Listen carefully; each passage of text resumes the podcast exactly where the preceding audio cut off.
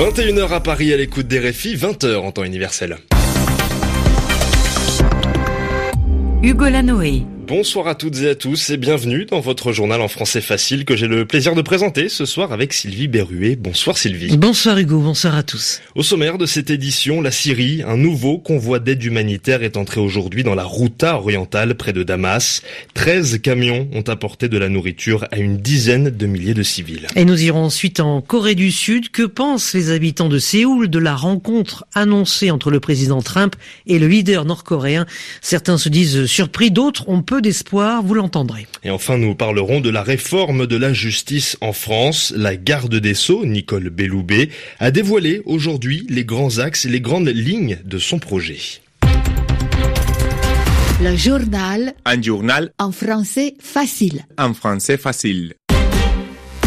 Un convoi d'aide humanitaire est donc entré aujourd'hui en Syrie dans la Routa orientale. Ce fief, ce bastion rebelle et pilonné, bombardé sans relâche depuis le 18 février par les avions du régime de Bachar al-Assad et de son allié russe.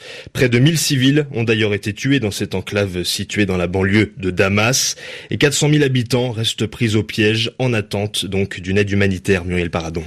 13 camions remplis de nourriture ont pu passer dans la Routa orientale, de quoi subvenir aux besoins de 12 000 personnes pendant un mois, selon la Croix-Rouge internationale. Ces camions n'avaient pas pu être déchargés lundi lors d'un premier convoi à cause des bombardements. Et la même chose a failli se produire ce vendredi. Pendant que le personnel arrivait dans la ville de Douma, au nord de la Routa, des avions russes ont pilonné les environs, malgré des garanties fournies la veille. 13 camions de nourriture, c'est bien, mais ce n'est pas assez. Il en faudrait beaucoup plus déplorent les organisations humanitaires. 400 000 personnes vivent assiégées dans la route orientale. En dehors de la nourriture, le matériel médical manque aussi cruellement. Selon l'ONG Médecins sans frontières, ce matériel, en particulier chirurgical, est presque systématiquement confisqué par le régime de Damas lors des passages de convois, ce qui empêche les blessés d'être soignés.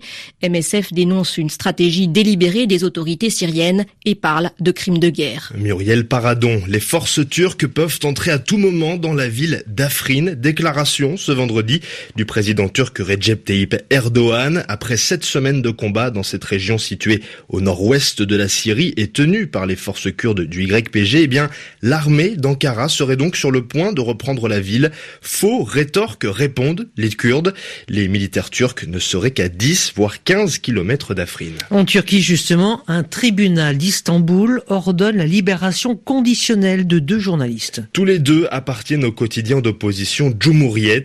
Les deux hommes étaient jugés pour des accusations d'aide à des groupes terroristes. Cette libération conditionnelle a été annoncée il y a quelques instants au terme de la sixième audience du procès de 17 collaborateurs de ce journal. Mais les deux journalistes restent poursuivis. Le patron du journal restera en prison. En bref, en Cisjordanie, un Palestinien de 24 ans a été tué par balle au cours d'affrontements avec l'armée israélienne. Cela s'est passé à Hébron, au sud de la Cisjordanie occupée, un porte-parole de l'armée israélienne précise que le jeune homme tenait un objet incendiaire à la main. Le journal en français facile. Et vous écoutez RFI des 5 heures passées de 4 minutes à Séoul. Les réactions dans le monde sont nombreuses après l'annonce d'une rencontre entre le président américain Donald Trump et le leader nord-coréen Kim Jong-un. Et oui, Sylvie, les deux dirigeants doivent se serrer la main au mois de mai. Une rencontre inattendue, inimaginable, tant les tensions étaient vives il y a encore quelques semaines. L'Agence internationale de l'énergie atomique espère des progrès concrets à l'issue de cette entrevue la Chine, la Russie et l'Union européenne saluent, c'est-à-dire applaudissent également cette annonce. Tokyo, en revanche, reste nuancé. Le Japon attend que le régime nord-coréen limite la fabrication et l'utilisation d'armes nucléaires. Alors qu'en pensent les Sud-Coréens? Notre correspondant à Séoul, Frédéric Ojardias, est allé leur poser la question. La nouvelle a pris tout le monde par surprise en Corée du Sud. Après une année 2017 marquée par des échanges d'insultes et de menaces de guerre, personne ne pensait qu'une rencontre aussi soudaine entre Kim Jong-un et Donald Trump soit possible. Kenneth Kang, étudiant, et Kak journaliste. Ce sommet Corée du Nord-États-Unis nous donne l'espoir que la réunification est possible. C'est vraiment bien. Je ne crois pas que le régime nord-coréen va vraiment accepter de renoncer au nucléaire. Mais le sommet en lui-même compte beaucoup pour la Corée du Sud.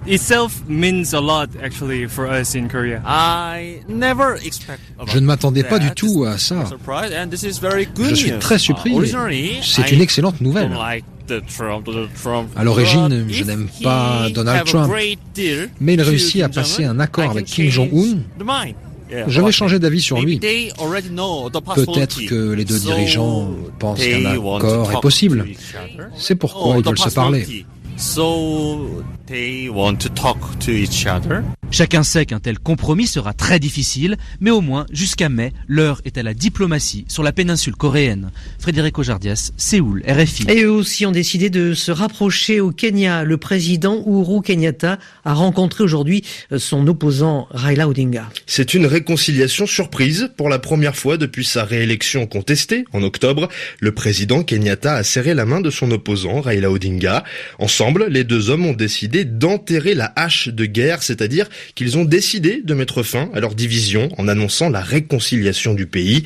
Et comme un symbole, Uhuru Kenyatta et Raila Odinga ont lu un communiqué commun côte à côte. Direction les États-Unis, où la fronde, c'est-à-dire la colère, grandit chez les élus républicains. Et oui, Sylvie, les républicains contestent la décision de Donald Trump de taxer les importations d'acier à hauteur de 25% et d'aluminium à hauteur de 10%. Certains élus songent, pensent à mettre en place une loi qui bloquerait cette décision présidentielle. De son côté, l'Organisation mondiale du commerce rappelle que c'est aux pays membres de saisir l'OMC en cas de conflit commercial. Les pays européens réfléchissent à une riposte, à une réplique contre cette décision de Donald Trump qui prendra fin, qui prendra effet dans deux semaines, décision qui risque de faire plus de mal que de bien à l'industrie américaine. Altine Lazage. Donald Trump compte certes protéger les producteurs américains de l'acier et de l'aluminium qui emploient à peu près 145 000 personnes, mais le secteur manufacturier qui emploie 6 millions et demi de salariés pourrait en faire les frais et au bout de la chaîne les ménages américains. Les constructeurs automobiles, très consommateurs de ces métaux, sont inquiets d'une forte hausse des coûts de production à un moment de ralentissement des ventes sur le marché américain. Toyota a déjà fait savoir qu'il n'était plus en mesure d'importer aux États-Unis de l'acier bon marché pour produire ses voitures sur le sol américain. Pareil pour l'industrie agroalimentaire qui utilise l'aluminium pour fabriquer des barquettes et des canettes. Les Américains pourraient payer plus cher leur bière et leur ketchup. Selon plusieurs analystes, ces mesures pourraient donc détruire plus d'emplois dans le secteur manufacturier qu'elles n'en créeraient dans le secteur de l'acier et de l'aluminium, sans compter les conséquences sur l'agriculture américaine. Les pays étrangers visés par ces mesures vont répliquer. Ils envisagent de taxer à leur tour les produits agricoles américains comme le soja, dont les États-Unis sont les premiers exportateurs du monde. Qu'une réunion est attendue lundi à Bruxelles, réunion à laquelle participera tous les producteurs européens d'acier et d'aluminium.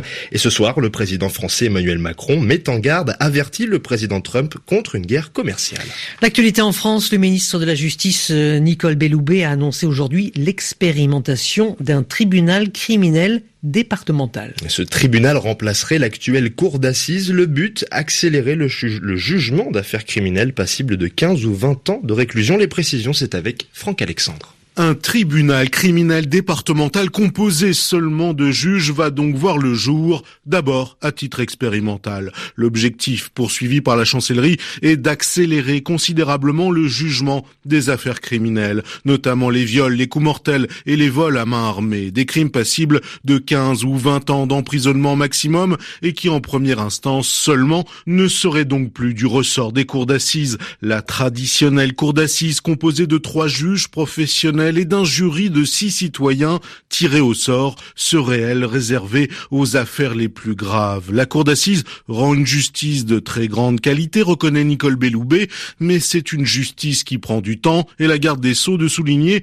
qu'aujourd'hui des affaires sont souvent requalifiées en délit, passent devant un tribunal correctionnel plutôt que devant les assises parce que les partis préfèrent avoir un jugement plus rapide. La création d'un tribunal criminel sans juré populaire ne va donc pas bouleverser l'ordre des choses. Ce tribunal vise surtout à institutionnaliser une pratique déjà courante. Franck Alexandre, un mot de sport rapidement. Match avancé de la 29e journée de Ligue 1. Strasbourg reçoit en ce moment Monaco. 2-1 pour le club de la Principauté. Nous sommes à la 25e minute de jeu. 21h10 ici à Paris.